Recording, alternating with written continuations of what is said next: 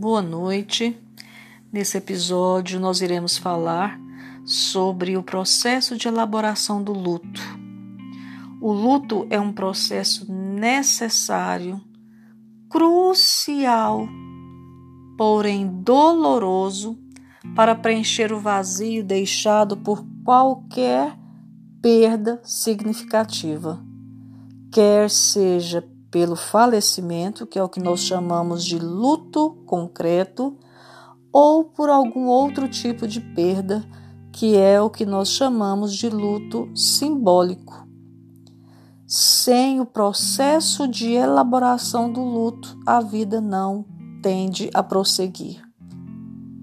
A psiquiatra suíça Elizabeth Kubler-Ross, em sua obra Sobre a Morte e o Morrer, identificou a reação psíquica de cada paciente seu em estado terminal e formulou as cinco fases do luto ou perspectivas da morte, que são elas: a negação, a raiva, a negociação, a depressão e a aceitação.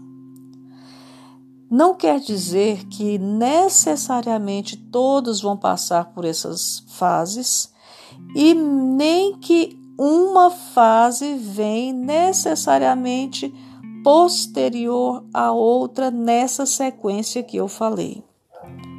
O que a psiquiatra nos informou é que ela identificou que pessoas que passam pelo processo de perder alguém, algum ente querido ou alguma coisa, pessoas que estão enfrentando luto, tem essas reações psíquicas que é, comuns. A negação consiste em o indivíduo não querer entrar em contato com a realidade. Ele se nega a entender que a sua realidade mudou e que houve uma perda muito grande que ele terá que enfrentar. A raiva é quando ele não consegue negar mais e aí ele sente raiva desse novo estado no qual ele se encontra. E nesse momento ele culpa todos aqueles que ele entende que de alguma forma ou outra poderia ter é, contribuído para que essa situação não acontecesse com ele. Ele culpa o próprio falecido, ele culpa Deus ou qualquer outro ser espiritual com o qual ele se conectava, ele culpa a si mesmo. É um momento de muita raiva. Um outro momento seria a negociação. Então, há uma tentativa de negociar, inclusive com a eternidade, ou com o eterno, ou com a sua forma de entender Deus ou um místico, uma possibilidade de mudar essa situação, ainda que seja pela ressurreição. A quem acredite que é possível negociar a esse ponto. Uma outra reação psíquica é a depressão.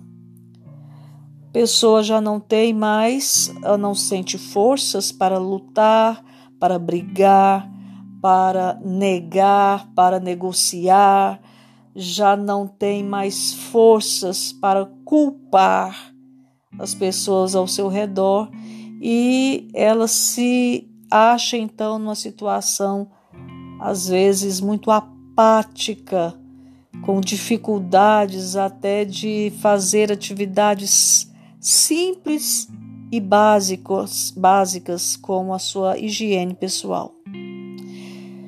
E o processo mais desejado, a fase ou estado psíquico mais desejado e que talvez muitos não vão atingir é a aceitação. É o que Freud chama de elaboração do luto é quando a pessoa entendeu tudo o que está acontecendo, viveu a sua dor e conseguiu, apesar dela, continuar a viver.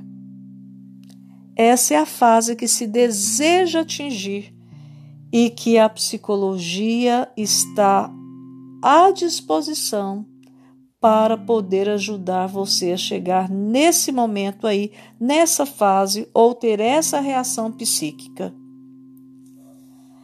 É preciso lembrar que o luto pode ser experimentado de maneiras bem diferentes, dependendo da formação do indivíduo, formação psíquica, formação cognitiva, formação moral, formação espiritual. Então, são vários os fatores que vão cooperar para os diferentes meios de se enfrentar um luto. E depende também da sociedade em que a pessoa vive, como ela trabalha essa questão como ela está em condições de trabalhar essa questão. Como nós estamos vendo esse momento de pandemia, o luto tem sido dificultado pela ausência dos rituais.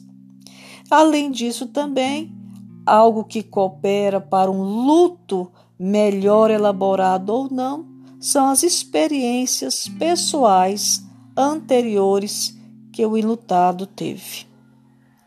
Esse assunto é riquíssimo, esse assunto vai nos trazer muitas oportunidades de reflexão, mas eu quero deixar a dica final. Se você não está conseguindo elaborar o seu luto sozinho ou com seus colegas dando apoio ou com a sua família, não perca mais tempo. Peça ajuda profissional. Você não precisa sofrer isso, essa dor tão grande, só, sem o apoio profissional devido. Um abraço e até o próximo episódio.